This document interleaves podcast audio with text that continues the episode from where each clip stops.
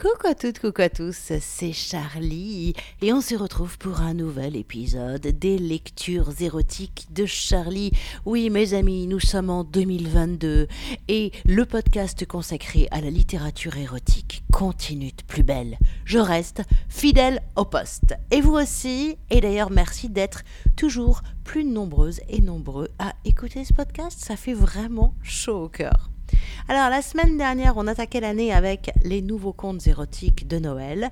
On garde une formule qui gagne, à savoir deux épisodes par livre. Donc, on reste sur les nouveaux contes érotiques de Noël, édités évidemment aux éditions La Musardine. Sauf que, bah, du coup, vu que c'est un recueil de nouvelles, eh ben, bim, bim, bim, on change de nouvelles. La semaine dernière, c'était Christophe Siebert, euh, pornographe notoire, punk notoire, et euh, c'est aussi lui qui dirige la collection Les Nouveaux Interdits à la Musardine. Eh bien, cette semaine, attention, je vous lis une nouvelle d'Octavie Delvaux qui, elle aussi, est directrice de collection chez la Musardine, puisqu'elle dirige la collection Point G, qui est, euh, j'ai déjà lu quelques livres hein, de, cette collection-là, c'est la spécificité de Point G c'est que ce sont des livres euh, érotiques qui sont écrits par des femmes pour des femmes. Alors en fait, c'est des livres érotiques écrits par des femmes et pour des femmes, mais aussi des hommes en fait. Hein, parce que moi, je suis pas d'accord. Il n'y a pas à genrer euh, la littérature érotique, je trouve. Hein. On peut être euh, une nana et aimer le, le, le, super trash, la littérature carrément porno et être un mec et aimer le côté fleur bleue. D'ailleurs, ce que j'apprécie dans Point G, c'est que c'est pas spécifiquement fleur bleue. Là, comme ça, je me rappelle un, un roman d'Anne Vassivière, c'était hmm, succulent. Bref. Là, euh, Octavie Delvaux prend sa casquette d'autrice, car elle est aussi autrice. C'est elle qui a écrit le best-seller érotique Sex in the Kitchen. Je sais pas si vous voyez pas, non? Eh bien, vous fouillez dans mon podcast et vous retrouvez la lecture pour vous plonger dedans. Alors, elle a aussi relevé le défi d'écrire un conte érotique de Noël et de rendre euh, sexy, érotique et carrément hot la période de Noël. Alors, elle y a l'effort, hein sa nouvelle s'appelle Le Divin Enfant. Et alors, non seulement on est en période de Noël, mais en plus, bah, l'héroïne d'Octavie Delvaux s'appelle Marie, elle est enceinte jusqu'aux yeux et elle doit accoucher le 25 décembre. Allons-y, n'ayons pas peur, n'ayons peur de rien et on fonce dans le tas, quoi. Je vais pas vous lire le tout début, qui est en fait en gros une présentation euh, de, de, Marie Delorme, notre héroïne, qui est euh, qui commence à en avoir ras le pompon d'être enceinte, qui a dû se retrouver un petit peu euh, coincée à la maison parce qu'elle avait une grossesse un petit peu à risque et qui a qu'une envie, c'est accoucher. on est très très proche de Noël et elle rêve que d'une chose, c'est d'accoucher. Voilà. Je vous ai posé le pitch et la suite. Eh bien la suite, je vous la lis là tout de suite, maintenant. Voici donc un extrait de Le Divin Enfant d'Octavie Delvaux, et ça fait partie du recueil de nouvelles érotiques, Nouveaux contes érotiques de Noël, publié par la Musardine. Le jour de son dernier rendez-vous de suivi à la maternité, la sage-femme qui auscultait Marie affichait une moue dubitative. Le col de l'utérus était encore long et fermé, le liquide amniotique abondant cette grossesse risquait de dépasser le terme. En dernier recours, il faudrait envisager de déclencher l'accouchement. Marie était sortie du rendez-vous complètement sonnée. Il était inenvisageable qu'elle continue à porter son fardeau au-delà du 25 décembre. Elle avait trop compté les jours, trop espéré, trop attendu. Non, c'était impossible. Elle allait accoucher coûte que coûte. Il devait bien y avoir un moyen. Dès son retour, elle s'était précipitée sur des forums internet pour y voir plus clair. S'apercevoir que beaucoup de femmes se trouvaient dans son cas la consola un peu, mais ce qu'elle voulait avant tout, c'était des solutions. Sur ce point, les conseils des unes et des autres ne manquaient pas. La marche, l'activité quotidienne. Certaines passaient leur journée accroupies à faire le ménage sous tous les meubles, d'autres arpentaient leur ville en long, en large et en travers. Le corps de Marie était devenu trop douloureux pour envisager de telles extrémités. Chaque pas effectué, chaque fléchissement était une douleur. En revanche, un conseil récurrent attira son attention. On appelait ça la méthode italienne. Un joli mot qu'on aurait jugé exotique durant la Renaissance, beaucoup moins en 2020, et qui ne signifiait ni plus ni moins que de s'adonner aux joies d'une bonne partie de jambes en l'air. Certains arguaient que la présence de sperme dans le vagin stimulait l'ouverture du col de l'utérus.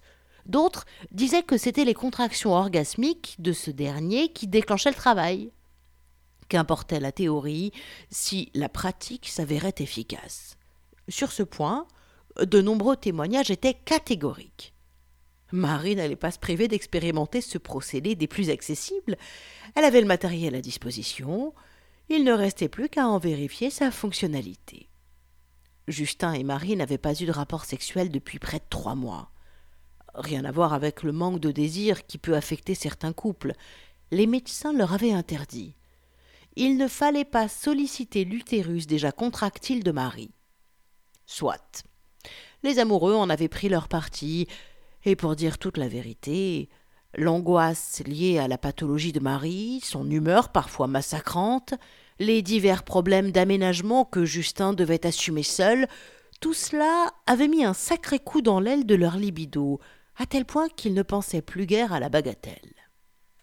La sensualité, cependant, est régie par des règles mystérieuses.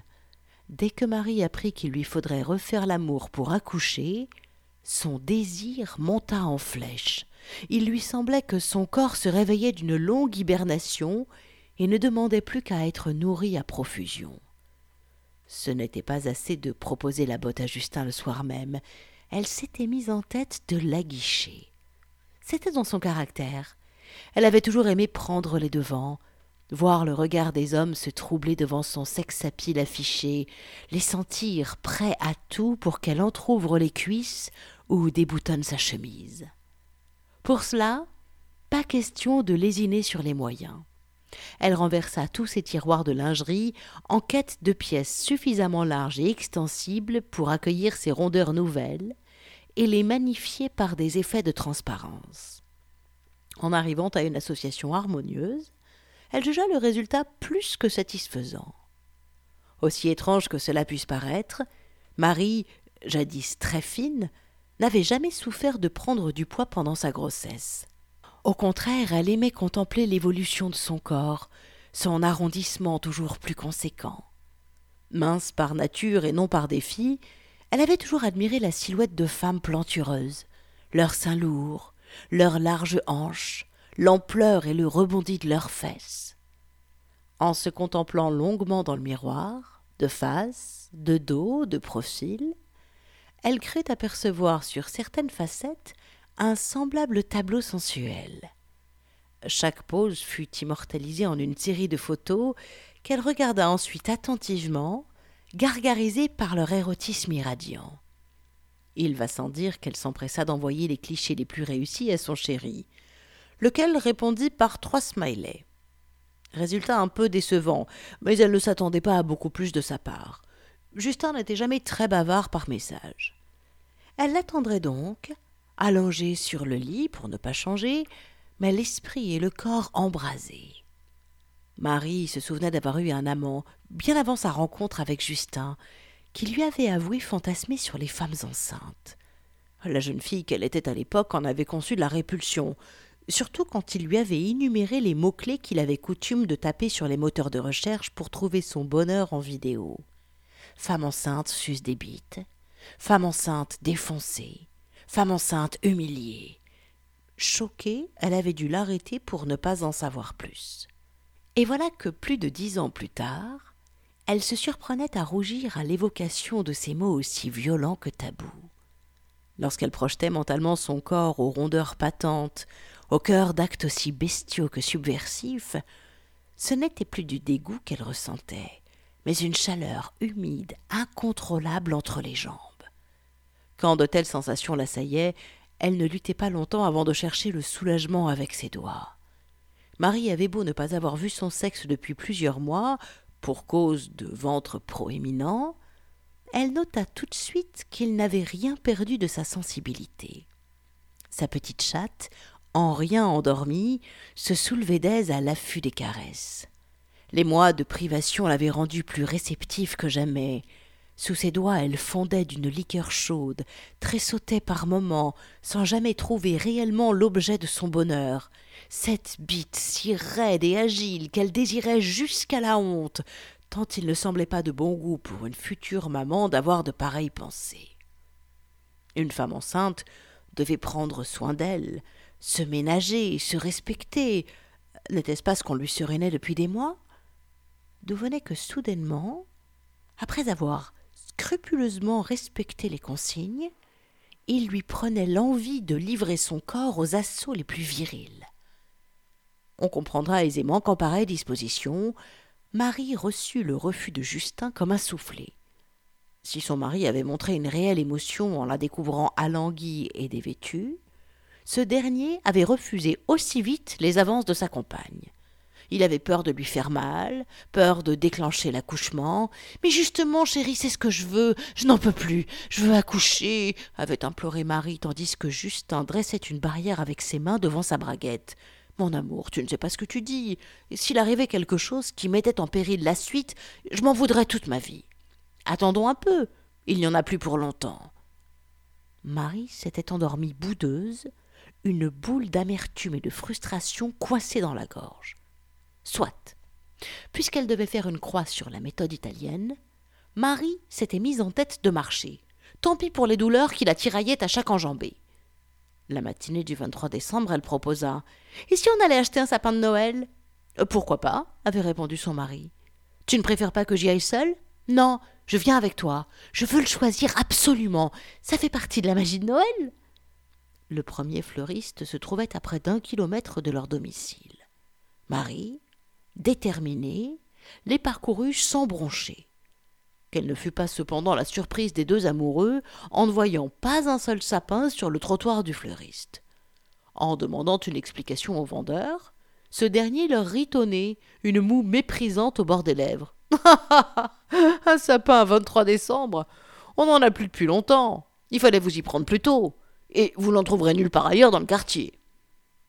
Les quelques pas qu'ils firent un peu plus loin le leur confirmèrent. Marie et Justin n'avaient jamais vu ça.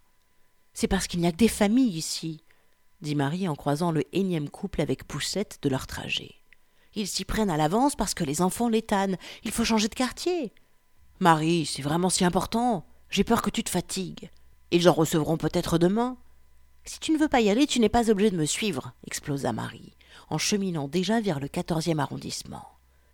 Justin tenta de l'accompagner, mais elle le congédia, trop énervée par son refus de la veille pour supporter à nouveau ses prévenances. En chemin, elle croisa plus d'un regard appuyé, tous dirigés sur son ventre. Vraisemblablement, sa rondeur, même à travers le manteau d'hiver, en laissait pas mal bouche bée. Un homme s'exclama Oh là, c'est pour bientôt tandis qu'une aimable vieille dame lui demanda si elle attendait des jumeaux. C'est fou Combien les gens se croient permis de dire tout haut ce qu'ils pensent à une femme enceinte, comme si, en tant que corps chargé de celui d'un autre, elle ne s'appartenait plus vraiment et n'avait pas le droit à la retenue qu'on garde habituellement à l'égard des étrangers.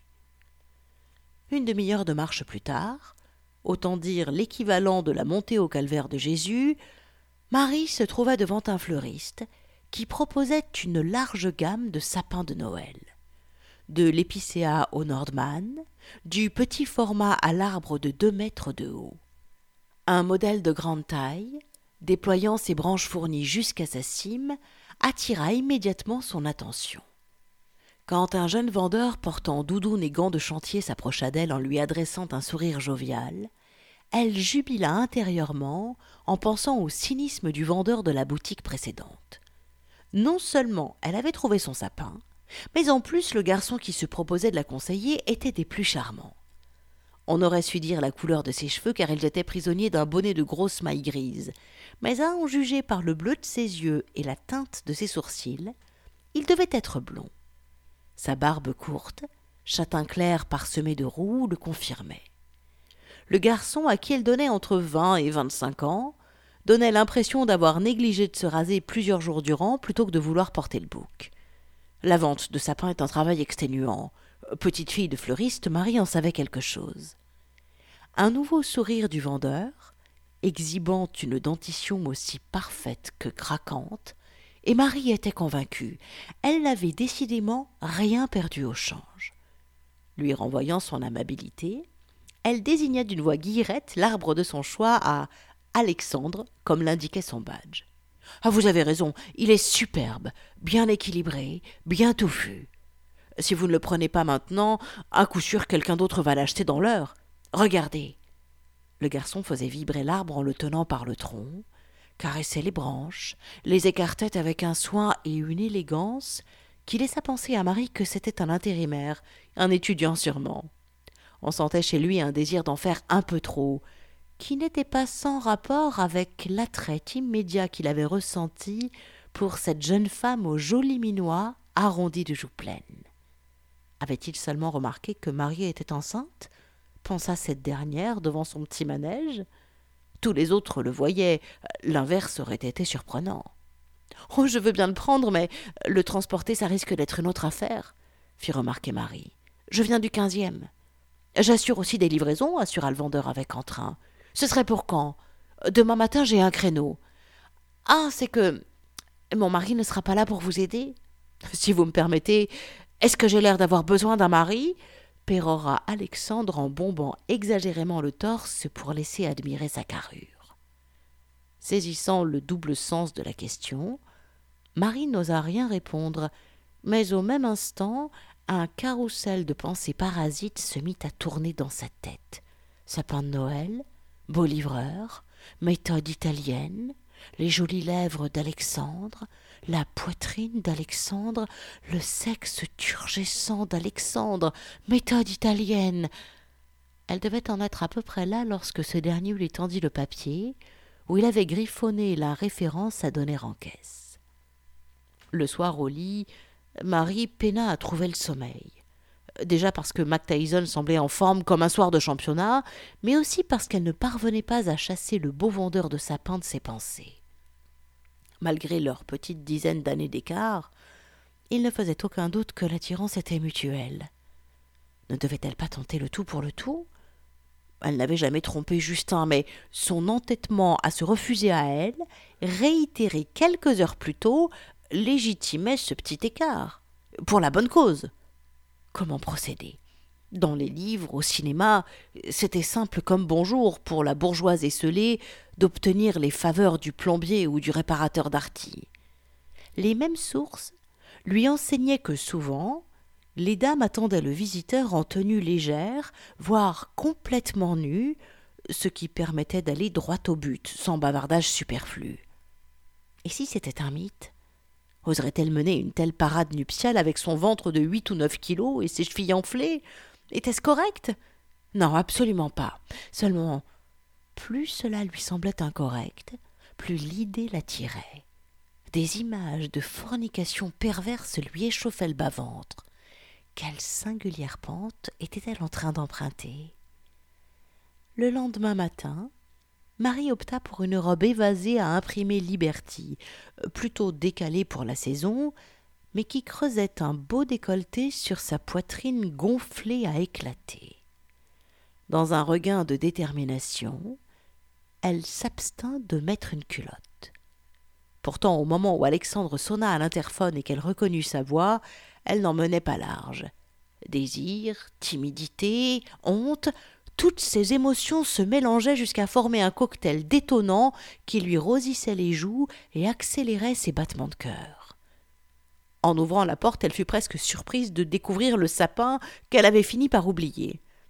Mettez-le ici dans le salon. J'ai fait de la place. Le livreur se fraya un chemin dans le couloir, puis, une fois l'arbre déposé, entreprit de découper le filet qui l'entourait. D'autres que lui seraient déjà partis, mais il poussa le zèle jusqu'à aérer ses branches, corriger sa position pour qu'il offre au regard son meilleur profil. Puis regardant les épines tombées à terre, il demanda Vous auriez une pelle et une balayette? Je vais vous aider à nettoyer ça. Ça ne doit pas être facile pour vous en ce moment. En revenant de la cuisine, balai en main, Marie découvrit que le garçon avait ôté son bonnet, affichant ainsi une superbe crinière blonde, bouclée comme une barbe de Père Noël. Le type de chevelure qui donne une envie irrépressible d'y hasarder les doigts, quitte à en rester prisonnier, comme dans une toile d'araignée. Marie en déglutit d'envie. C'est pour quand le bébé? s'en quitte Alexandre tout en balayant. Demain, normalement. Mais. Mais reprit le jeune homme accroupi sur le sol. J'ai peur que ce ne soit plus long, qu'il y ait un problème. En fait, j'ai besoin d'aide. Regardez. Marie avait remonté sa robe jusqu'à ses seins, exhibant ses cuisses tremblotantes, son sexe et son ventre aux mesures indécentes.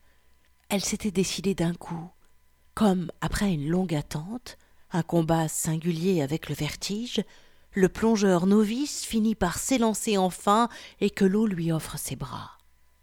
En place des douceurs aquatiques, ce fut le regard surpris mais bienveillant, ébaudi mais fasciné du garçon qui l'apaisa et lui donna de l'assurance. Sans quitter un instant l'objet de son admiration, Alexandre désipa sa doudoune, la laissa choir et s'approcha de Marie. Elle pouvait sentir son souffle contre sa peau. J'ai besoin de faire l'amour. Il paraît que ça aide. Vous comprenez? Marie n'obtint pas de réponse, mais elle entendit son sourire lorsque le garçon fit remonter ses mains le long de ses cuisses. Elle prit ça pour un oui. Elles ne sont pas trop froides. Je passe beaucoup de temps dehors chuchota-t-il pour ne pas la brusquer. Elles sont parfaites, répondit Marie, conquise par ses caresses. Continuez. Et il continua. Ses mains improvisèrent une danse gracieuse tout autour de son ventre, puis jusqu'à ses seins, qu'elles dégagèrent du soutien-gorge. Comme tu es belle, souffla Alexandre en se relevant pour l'embrasser sur la bouche.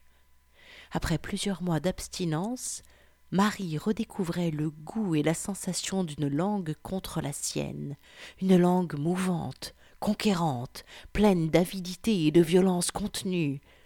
Pendant ce long baiser, Marie s'offrit le luxe d'enfouir enfin ses mains dans la chevelure luxuriante du garçon, ce qui accrut son désir. Son envie de lui était pure, animale, exacerbée par la sauvagerie de leur baiser.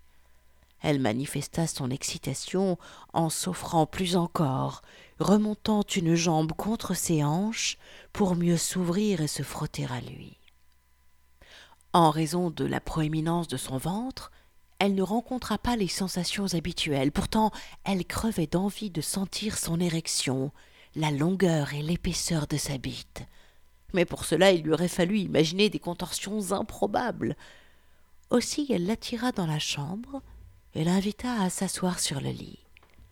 Il s'exécuta après avoir quitté son pantalon et son caleçon pour le plus grand plaisir des yeux. C'était un chibre de bonne taille, courbe mais victorieux qui l'attendait là, au cœur d'un soyeux tapis de poils clairs. Oubliez la méthode italienne. Bien qu'elle sût combien cet élan ne servirait pas son dessein, Marie ne lutta pas une seconde contre l'envie d'aller se repaître de cette jolie queue. À genoux sur la moquette, elle la traita avec toutes les prévenances dont elle était capable. Le premier lapement, prodigué d'une langue humide, tira un long Oh de satisfaction au garçon, assorti d'un tressaillement. Soit parce qu'il ne s'y attendait pas, ou qu'il l'espérait sans trop y croire. Toujours est-il que les signes de son émotion durèrent aussi longtemps qu'elle continua à lécher sa verge. C'est peu dire que l'enthousiasme du jeune homme encourageait Marie. Plus il geignait, plus elle redoublait d'efforts, de conviction et de vices. Femme enceinte qui suce, se souvint-elle. C'est ce qu'elle était, oui, une femelle pleine, pleine d'une vie à naître, pleine de lait et pleine d'une queue à s'en étouffer. Le contraste était saisissant, sacrilège pour certains, mais terriblement grisant pour ces deux-là, occupés à blasphémer du mieux possible le corps enceinte. Tout en se vautrant dans une fellation qu'elle voulait de plus en plus vicieuse, profonde et poisseuse, Marie écartait les jambes en grand. Son sexe, plus enflé et ouvert que jamais, coulait d'un jus chaud sur le sol. À un moment, après qu'elle eut gobé une à une ses couilles, puis repris ses exercices de va-et-vient autour de la verge, Alexandre l'arrêta. N'ayant pas perdu de vue l'objectif de pénétration, il voulait différer sa jouissance. Toute nue, Marie vint s'asseoir sur lui, dos à son torse. Dans cette configuration, elle pouvait voir dans le miroir en face du lit leur silhouette singulière s'imbriquer. Lui disparaissait presque complètement devant elle. D'Alexandre on ne voyait que les jambes écartées, longues et sèches, ses bras en couronne autour de son ventre, et son cou de héron soutenant un visage aux traits flous d'excitation. C'était elle qui occupait le devant de la scène avec ses cuisses dodues, son ventre immense, ses seins charnus, exubérants, luttant avec brio contre l'attraction terrestre. Pendant qu'elle se repaissait de l'exquise sensation d'interdit que lui renvoyaient ces images, le jeune homme embrassait sa nuque avec passion. C'étaient parfois des baisers, souvent des coups de langue partant des omoplates pour glisser, gluants et rapides, jusqu'à la naissance des cheveux ou encore de petites morsures, quand tout autre expédient n'était pas suffisant pour satisfaire son appétit d'elle. On aurait dit qu'il voulait s'en nourrir. Quoi de plus étonnant d'ailleurs, puisqu'elle portait sur elle tous les attributs d'une nourrice en devenir. Ses seins, tendus jusqu'au rougissement de la peau, faisaient l'objet d'une fascination toute particulière pour lui. Il les faisait rebondir sur le ventre sacré, les pétrissait et en empoignait la pulpe sans jamais parvenir à les contenir entièrement dans ses longues mains. C'étaient en dépit de leur taille des mains encore juvéniles, aux doigts fins et roses. Marie avait peine à croire qu'elle poussait jusque-là la perversion. Et pourtant, elle le laissa presser ses tétons jusqu'à ce qu'en sortent quelques gouttes de liquide translucide. Summum de la lubricité, ce fut elle qui l'attira par les cheveux pour qu'il en prenne en bouche et tête. Mais Alexandre n'avait d'enfantin que les traits et la délicatesse des mains. À en juger par la queue dure comme la brique qui se dressait contre ses cuisses, se rebiffant parfois en quête d'une faille, Marie ne pouvait oublier qu'il avait aussi des pulsions d'homme, de celles qui donnent le vertige et qui creusent le ventre. Pour Marie, les caresses ne suffisaient plus. Combler le vide entre ses cuisses était devenu l'urgence du moment. En un déplacement du bassin, un grognement de soulagement, Marie fut enfin empalée sur sa queue. Occupée jusqu'à la matrice, elle n'avait même pas envie de bouger, jouissant parfaitement de cet état de plénitude. Tout en s'ouvrant encore plus à l'épaisseur de la verge, elle se contentait de caresser doucement son clitoris afin d'accroître son plaisir. Cependant, les hommes étant ce qu'ils sont, il fallut peu de temps avant qu'Alexandre tente de gigoter sous elle. Mais elle était si lourde que, sans sa participation, il serait resté prisonnier dans la gaine de son sexe. De bon gré, elle s'efforça d'imprimer un rythme, difficilement à vrai dire, si bien qu'il y aida en la soutenant par les hanches. Leur danse avait quelque chose de maladroit, les deux n'étant pas habitués à cette configuration, mais elle n'en était pas moins satisfaisante pour Marie, qui redécouvrait le bonheur de sentir une queue frotter contre les parois de son sexe. Parfois la verge d'Alexandre dérapait, elle ressortait par accident du vagin, glissant et tâtonnant en terrain humide. Au hasard de ses errances, Marie pouvait sentir son gland rôder autour de son anus. Elle en concevait une excitation qui dépassait tout ce qu'elle aurait cru possible dans son état de lubrification avancé, une sodomie aurait non seulement été possible, mais elle n'en avait aucun doute, absolument jouissive. Femme enceinte défoncée, se remémora-t-elle le vice au corps en écartant ses fesses à deux mains?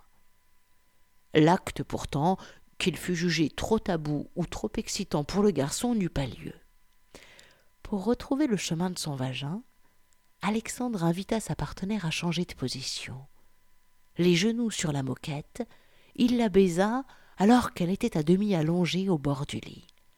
Plus à l'aise, Il mit davantage d'entrain à ses va-et-vient, montrant toute l'ardeur et l'amplitude des mouvements dont il était capable. Marie était aux anges, les doigts toujours agrippés à son clitoris. Elle roulait des yeux de damnée quand un orgasme puissant la saisit. Les contractions s'assortirent de jets de cyprine dont la chaleur mit le garçon au supplice. Il accéléra la cadence, s'agrippa à ses seins et partit en hurlant Putain Putain Marie se doutait que ces mots ne lui étaient pas destinés, mais elle sourit en se souvenant du mot-clé femme enceinte humiliée. D'une certaine manière, elle avait fait le tour de la question et ne s'en portait pas plus mal. Dans la nuit du 24, Marie, une main sur son sexe, prit un malin plaisir à se remémorer son entrevue avec Alexandre à côté de son mari endormi. Au fil de sa masturbation, elle ajoutait à son tableau imaginaire toutes les perversions dont elle s'était abstenue, mais qui la firent jouir en solitaire une bonne demi-douzaine de fois. Le lendemain matin, quand Marie posa le pied par terre, elle sentit un abondant liquide chaud couler entre ses jambes. Elle perdait les os. Douze heures plus tard, à vingt heures, le 25 décembre, elle donnait naissance à un gros garçon. Euh, pour le prénom, lui dit Justin, alors qu'ils étaient tous les trois remontés dans leur chambre, j'ai pensé à Alexandre. Marie lutta pour ne pas montrer sa gêne. Je. Je ne suis pas sûre que ce soit une bonne idée. Ou alors en deuxième ou troisième prénom? Emmanuel. Ce sera parfait pour un bébé du 25 décembre. C'est joli, mais je croyais que tu ne voulais pas de nom à référence biblique. Seuls les imbéciles ne changent pas d'avis, non? Et voilà, c'était la nouvelle d'Octavie Delvaux qui s'appelle Le Divin Enfant et qui est donc qui fait partie du recueil de nouvelles Les Nouveaux Contes érotiques de Noël, édité évidemment par les éditions La Musardine. Moi, je me suis régalée en lisant cette nouvelle, parce que là, elle y va à fond, Octavie. Non seulement c'est Noël, en plus, son héroïne s'appelle Marie, elle est enceinte et elle accouche le 25 décembre. Et ce que j'aime, ce que je retrouve avec grand plaisir, là, ça faisait longtemps que j'avais pas lu euh, de texte d'Octavie Delvaux, c'est la, la, la, la manière euh, qu'elle a de d'amener un personnage, de poser un décor, et comment je peux t'amener un maximum de perversion délicieuse à l'intérieur de ça. J'adore sa manière de, de, de, de, jouer avec cette femme enceinte et ce truc-là qu'a Marie de Ah ouais, mais plus j'imagine ça pervers et plus ça m'excite. Enfin, je sais pas vous, mais moi, ça, c'est quelque chose qui est un, un élément érotique très fort chez moi.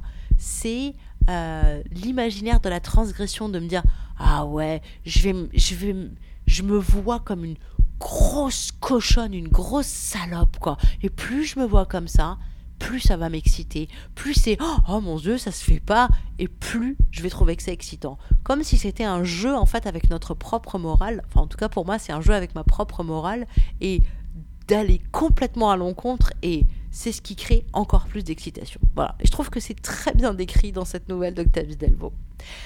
Allez, cet épisode touche à sa fin. Hein. Vous avez eu droit à un long podcast aujourd'hui car c'est une longue nouvelle Delvo, qu'Octavie Delvo a écrit n'importe quoi. Octavo Delvi, non. C'est une longue nouvelle que Octavie Delvo a écrit pour le recueil Oser les euh, non pas oser les nouveaux contes érotiques de Noël publiés par les éditions La Musardine.